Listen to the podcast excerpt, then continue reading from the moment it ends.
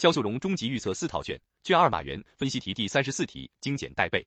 问题一：运用真理的绝对性和相对性原理，分析推进马克思主义中国化时代化是一个追求真理、揭示真理、笃行真理的过程。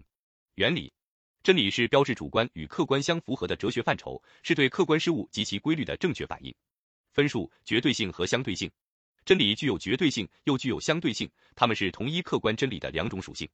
任何真理都是绝对性和相对性的统一，二者相互联系，不可分割。分数：真理发展过程。真理是发展的，永远处在从真理的相对性走向绝对性、接近绝对性的永无止境的过程中。总结点题分析：马克思主义作为科学真理，是绝对性和相对性的统一。一、马克思主义正确反映了人类社会的发展规律，因而具有绝对性。二、马克思主义没有穷尽对一切事物及其规律的认识，仍需要随着实践的发展而不断发展，因而又具有相对性。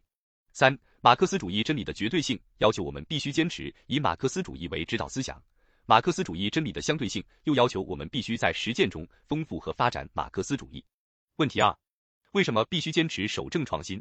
一、相互区别。一、守正三个坚持。守正就是坚持实事求是，坚持真理性认识，坚持正确政治方向。二、创新一个坚持破除三旧，发现和运用三新。创新就是坚持解放思想，破除与客观事物进程不相符合的旧观念、旧模式、旧做法，发现和运用事物的新联系、新属性、新规律，更有效的认识世界和改造世界。二、相互联系，守正与创新是相辅相成的。一、守正是创新的前提和基础，创新是守正的目的和路径。二、只有守正，才能按照事物的本质要求和客观规律想问题、办事情，才能恪守正道、固本强基。只有创新，才能充分发挥人的主观能动性，促进认识和实践的发展。三、方法论：一、守正创新深刻揭示了变与不变、继承与发展的辩证统一。二、守正创新彰显着党的理论创新和实践创新的时代要求。